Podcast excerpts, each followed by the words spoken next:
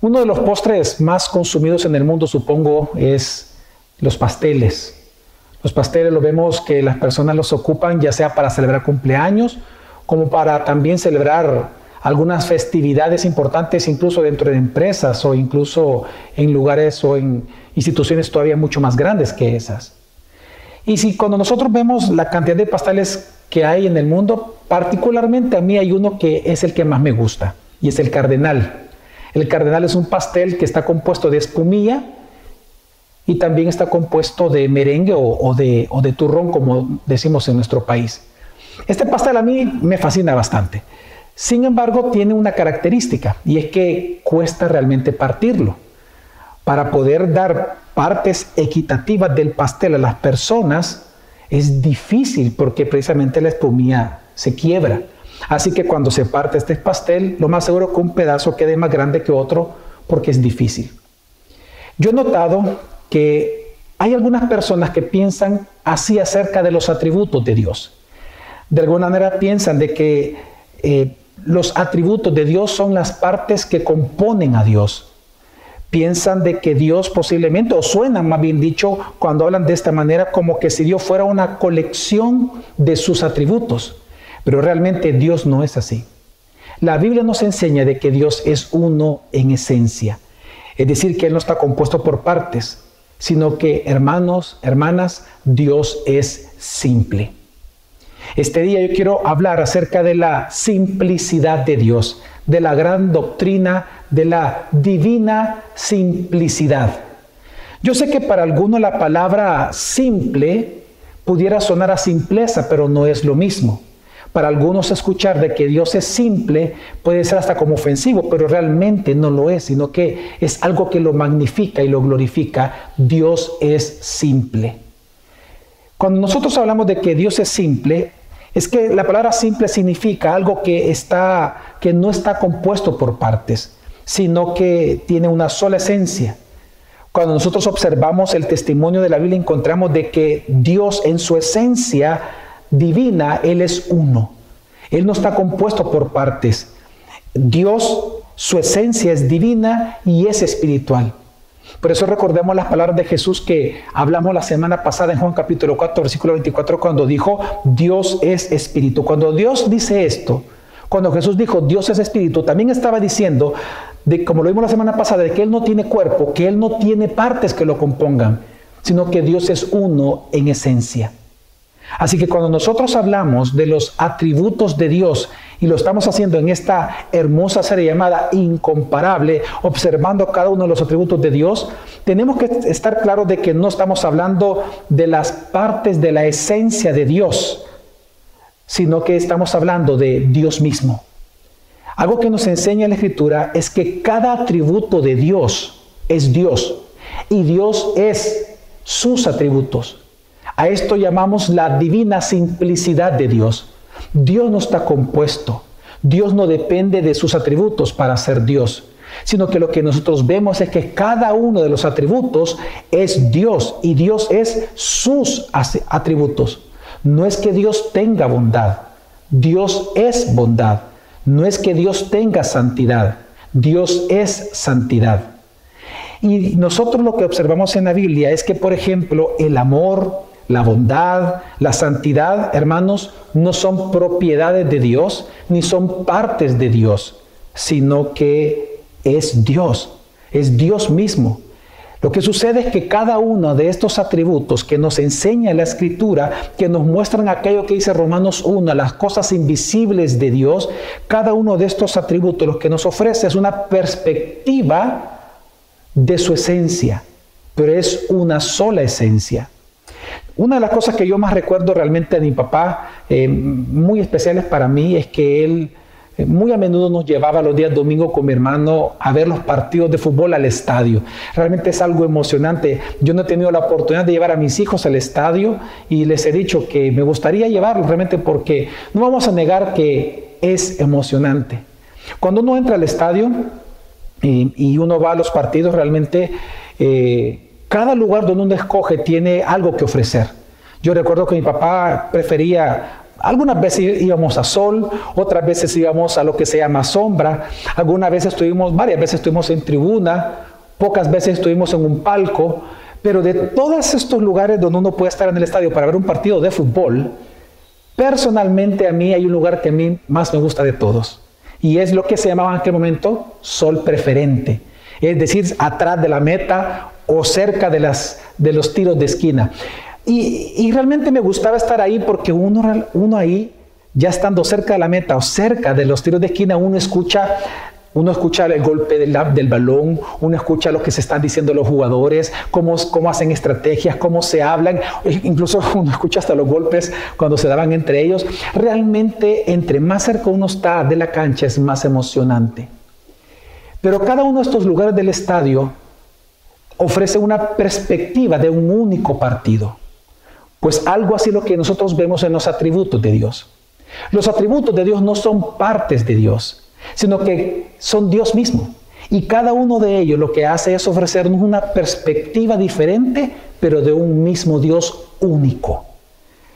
Nosotros lo que observamos, por ejemplo, eh, con los atributos de Dios, es como cuando la luz, un solo rayo de luz pasa por, el, por un prisma, que el mismo rayo ahora lo vemos con muchos colores, así es lo que nosotros observamos, así es la Biblia como un prisma que nos ayuda a ver los diferentes colores de la esencia de Dios. No es que Dios tenga partes, sino que nos ofrecen distintas perspectivas del ser mismo único de Dios. Hermanos, en Dios no hay una suma o división de atributos, sino que hay una unidad absoluta.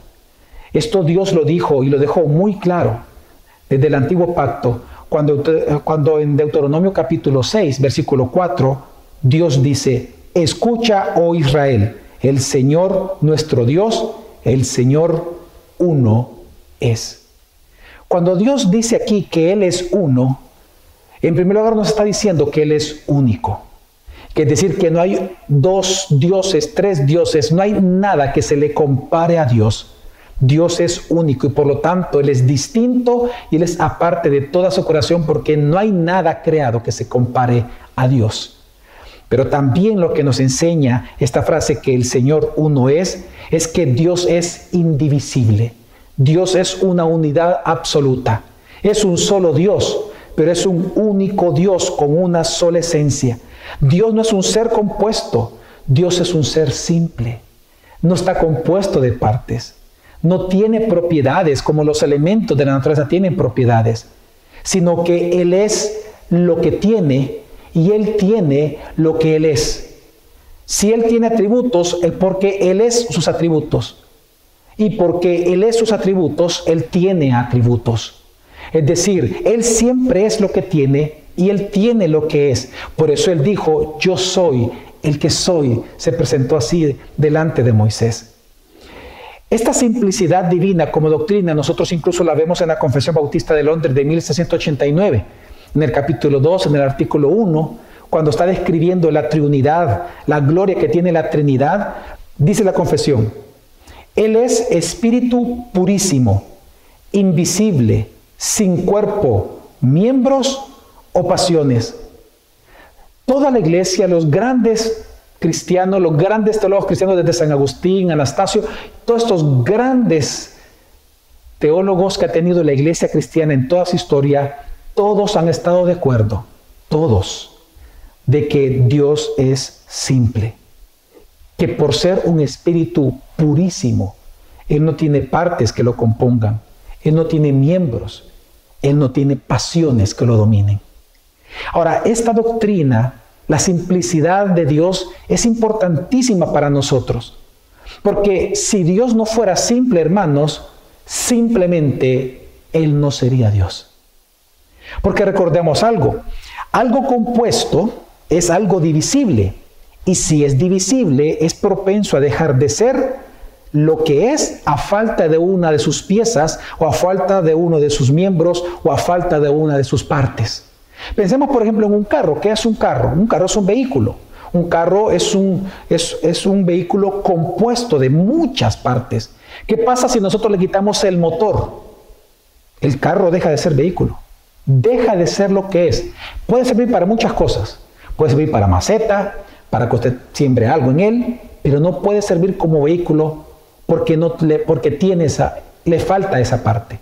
Piensa en el timón, piensa en la llanta, piensa en la batería.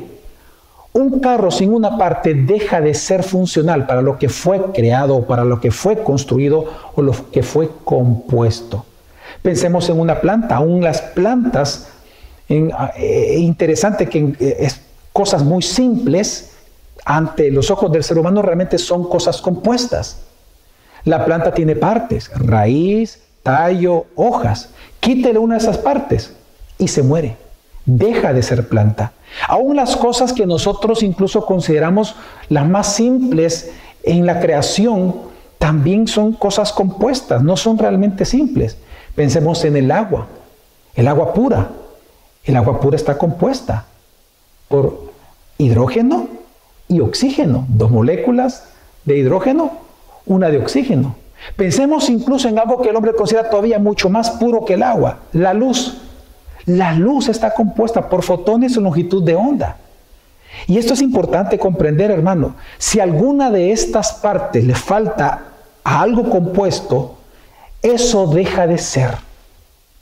Por lo tanto, nosotros vemos incluso en la creación de que todas las cosas creadas son compuestas. No hay nada que sea simple, todo es compuesto. Piense en una piedra, piense, piense, no sé, en cualquier cosa que usted vea, tiene una fórmula, tiene un compuesto de elementos.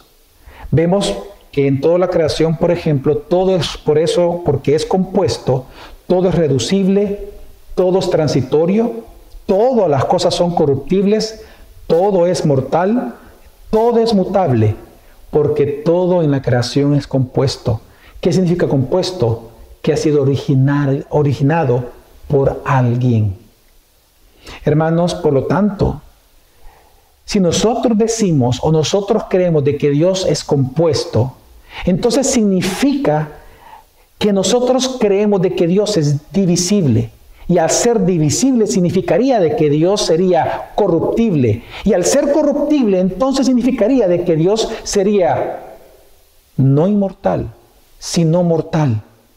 Por lo tanto, si nosotros decimos, si nosotros pensamos de que Dios tiene partes, de que Dios es compuesto, simplemente deja de ser Dios. Hermanos, Dios es simple. Significa de que Él es independiente. Él no depende de nada. No depende ni siquiera de sus atributos porque es parte de su esencia. Quiero que, que, veamos esto. Los atributos de Dios son distintos a los nuestros. Los seres humanos tenemos atributos, pero nuestros atributos son mutables, son cambiantes. Por eso es que nos volvemos, podemos volvernos corruptibles. Por ejemplo, en un momento usted puede estar, su, carácter, su atributo puede ser afable. Pues eh, si alguien lo describe, tal vez lo describe con atributos de que usted es comprensivo. Pero solo falta que suceda algo específico en un segundo y usted puede pasar de la total comprensibilidad o eh, eh, ser una persona pacífica a pasar a ser una persona muy, pero muy enojada. Los atributos en los seres humanos son cambiantes porque nuestros atributos no son parte de nuestra esencia. Atributos y esencia en el ser humano son dos cosas diferentes, mas no así en Dios. Los atributos son su esencia y su esencia son sus atributos. Por eso es que vemos que Dios no es ni siquiera dependiente de sus propios atributos. Dios no depende de nada. Pero si Dios tuviera partes, o él tuviera propiedades de las cuales él dependería, entonces significa que él sería mutable, no inmutable. Y esto sería terrible para nosotros. ¿Usted se imagina tener un Dios mutable? Significa que usted y yo nunca podríamos confiar en Él, pues nunca sabríamos, número uno, si Él cumpliría sus promesas y nunca sabríamos cuándo Él estaría airado o amoroso, bondadoso o paciente, es decir, Dios sería tan cambiante, Él sería tan mutable, que entonces Él no podría ser confiable.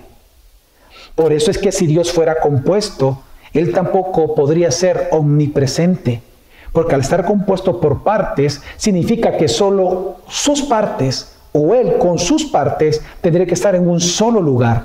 Él no podría ser infinito, sino que Él estaría limitado al tiempo, al espacio. Si Dios no fuera simple, si Dios fuera compuesto, simplemente la creación misma podría contenerlo. Y ahí donde surgen entonces las grandes filosofías como el panenteísmo o panteísmo, que son dos distintas pero surgen de no comprender la simplicidad de Dios. Hermanos, si Dios fuera compuesto, Él no sería un Dios triuno. Pensemos por un momento. Si Dios no fuera simple, Él no podría ser un Dios triuno. O bien sería un Dios con múltiple personalidad, un Dios loco, o bien serían tres dioses con voluntades divididas, pasionales, luchando cada uno por ser el mayor. Hermanos, si Dios fuera compuesto, Él no sería Dios. Pero damos gracias a Dios de que Él es simple. Dios es simple. Eso significa de que Él no está dividido, que Él es independiente que Él es el creador de todas las cosas. Él es el gran compositor que compuso la creación según su simple voluntad. Todas las cosas en la creación, todo es compuesto, porque su origen es simple.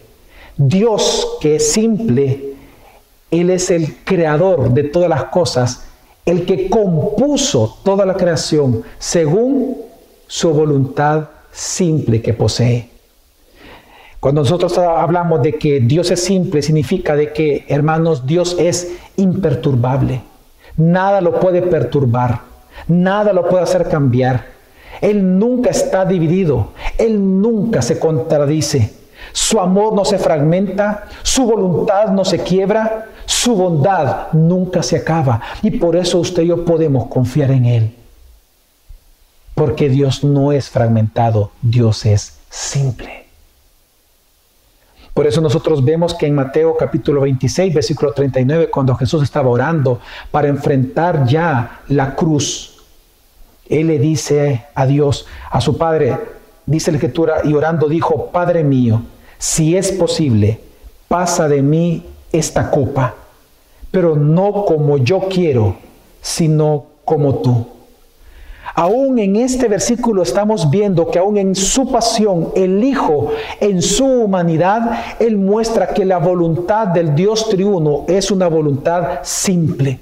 En esta oración lo que estamos viendo es la simplicidad de Dios que no hay división entre las tres personas de este único Dios. No hay tres voluntades, sino solo una. Aún en la humanidad el Hijo le dice, si es posible, pasa esta copa pero no lo que yo quiero. Ahí está hablando en su humanidad, sino lo que tú. Ahí está hablando en su divinidad. Lo que vemos acá aún en la misma pasión es que lo que el Padre quiso, el Hijo quiso, y lo que el Padre y el Hijo quisieron, el Espíritu Santo también lo quiso. Hermanos, si algo nosotros observamos en Escritura, es que por su simplicidad Jesús se mantuvo en la cruz. Por eso es que nosotros podemos observar que esta hermosa doctrina de la simplicidad de Dios nos enseña mucho acerca de nuestra adoración personal. Hermanos, la simplicidad de Dios nos enseña muchas cosas, pero una de ellas es que nos lleva a apreciar a Jesucristo y su obra en la cruz del Calvario. La escritura nos señala en diferentes evangelios que a las 3 de la tarde, cuando Él iba a morir, cuando Él entregó su espíritu al Padre, antes de entregarlo, Jesús gritó, Eli, Eli, lama sebastani, que significa, Dios mío, Dios mío, ¿por qué me has abandonado? En este momento en donde nosotros vemos que el mayor sufrimiento del Hijo, por encima de los clavos, por encima de la corona de espinas, por encima del flagelo que él recibió, que él recibió, nosotros vemos el sufrimiento más profundo del Hijo y la verdadera pasión del Hijo en su humanidad el abandono de su Padre. Nunca Jesús había experimentado el abandono de su Padre, pero ahora Él cargando nuestros pecados y Dios el Padre viéndolo como pecador cuando Él no había pecado, habiéndolo hecho pecado por nosotros en la cruz, el Padre derramando su ira, castigando el pecado, Él abandona al Hijo. Y es en ese instante en donde Jesús en su humanidad nunca había experimentado tal aflicción, el abandono de su Padre. Es en este momento de la pasión de Jesús en la cruz, en el momento, en el clímax de su sufrimiento, en donde nosotros vemos el mayor resplandor de la simplicidad divina. Porque ni siquiera el dolor de su propio hijo hizo que el padre dejara de abandonarlo.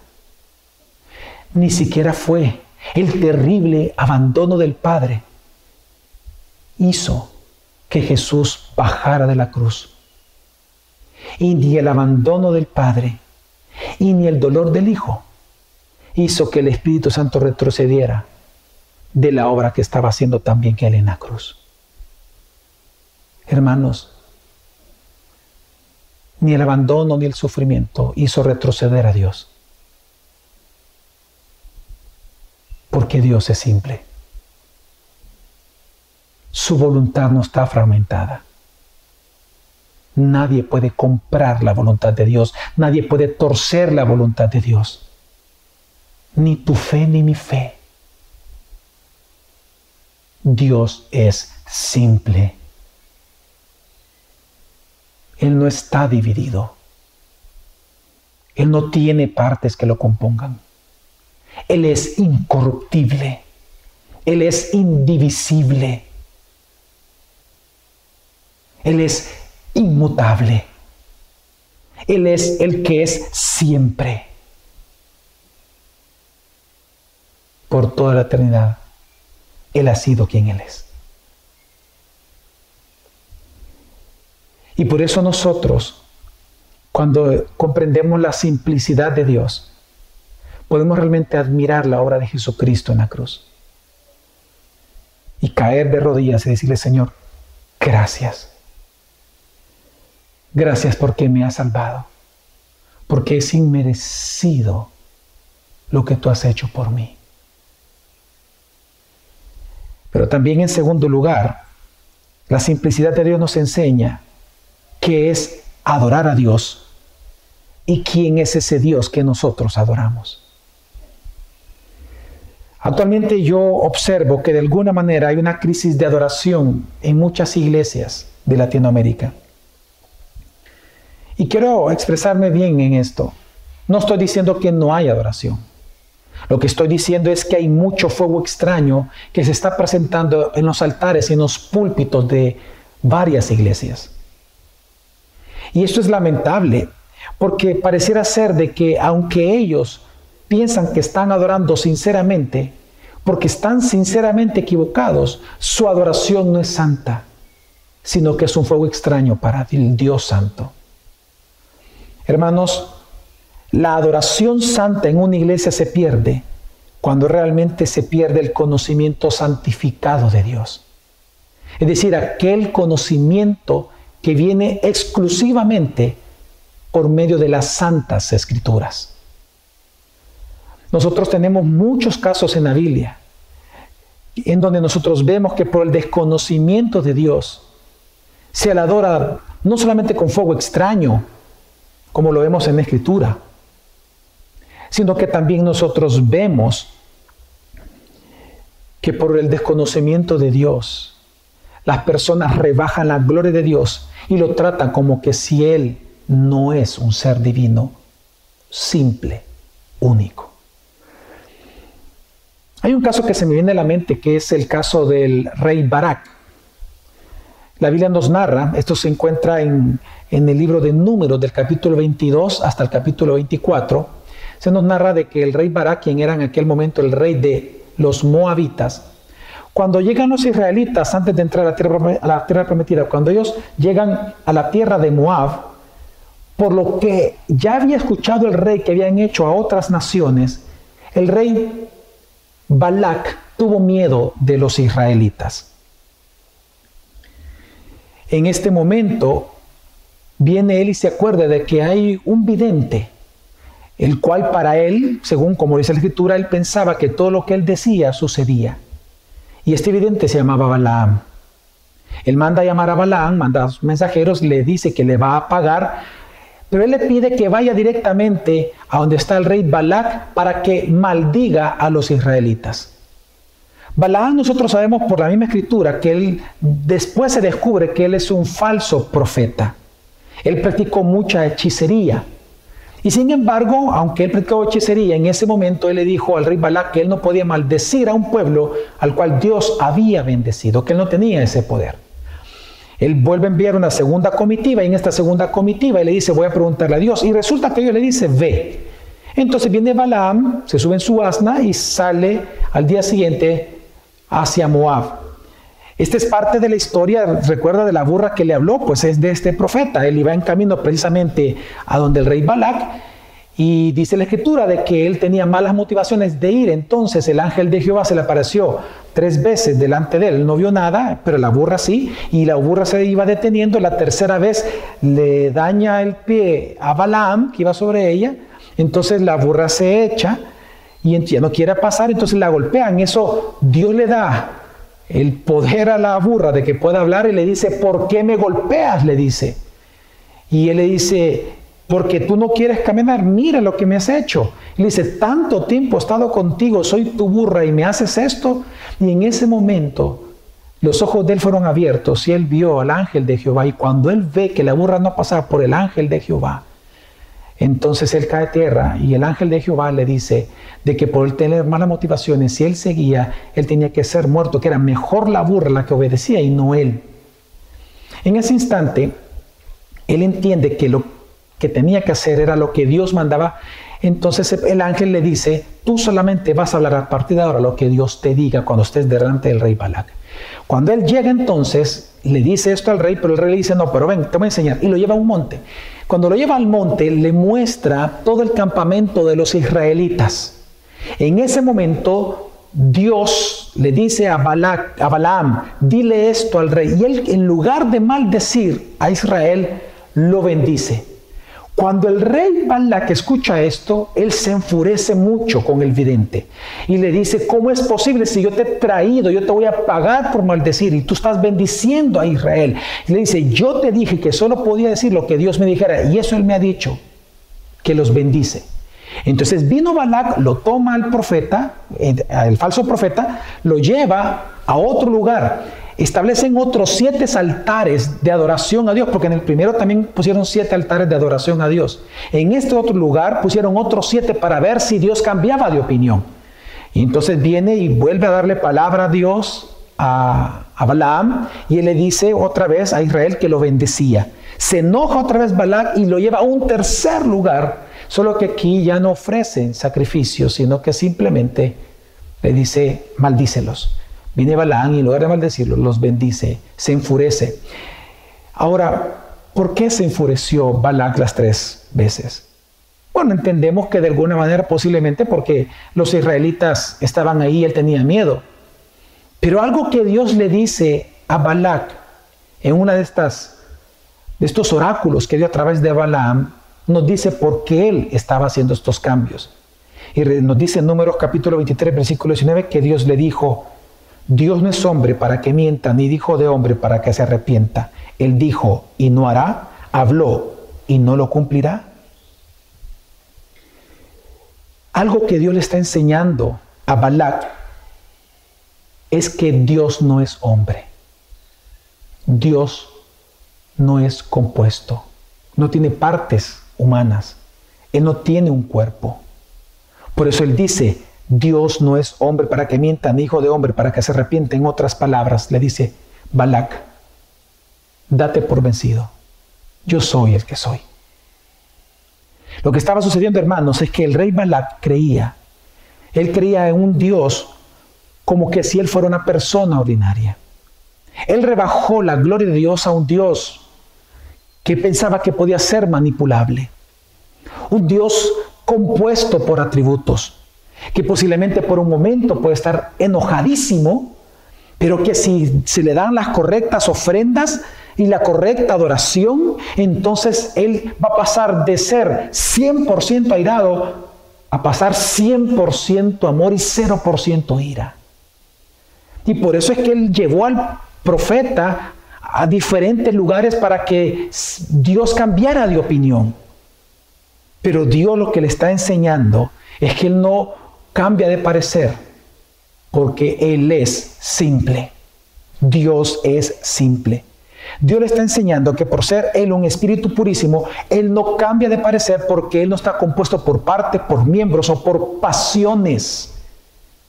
No es que en un momento Dios tiene una pasión y luego Él tiene otra, porque hay personas que sí conciben a Dios y lamentablemente sí es, piensan de que en un momento Dios es bueno, en otro momento Dios es compasivo y en otro momento va a ser amoroso.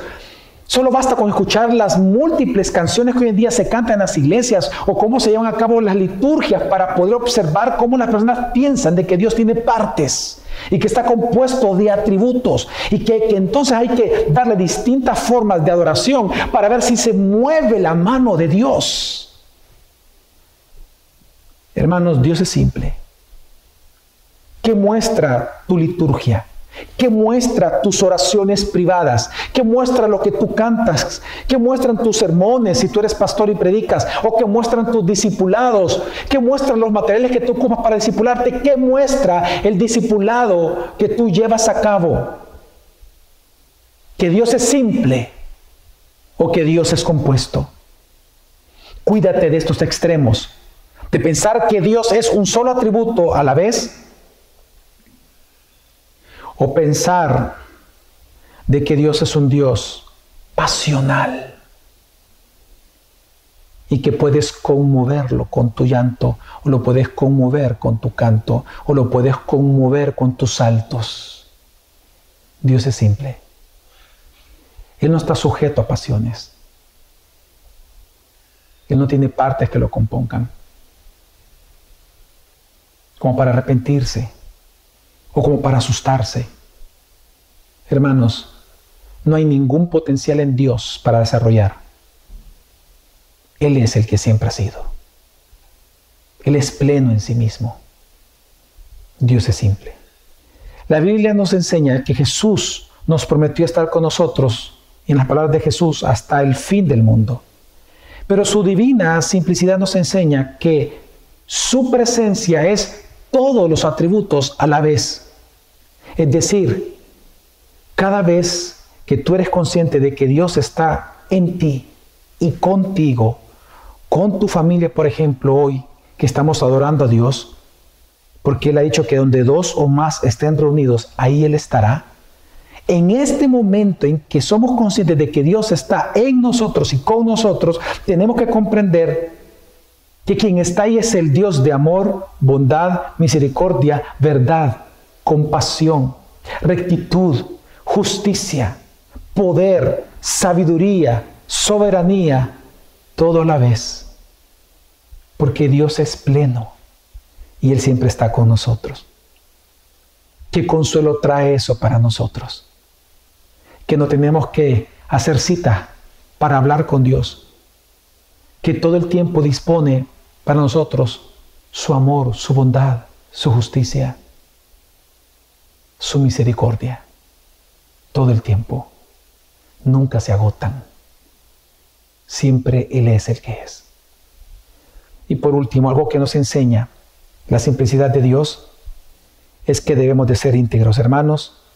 Nosotros no podemos trabajar en nuestro amor por Dios y nuestro amor por nuestro prójimo y a la vez descuidando nuestra paciencia, dominio propio, mansedumbre, generosidad.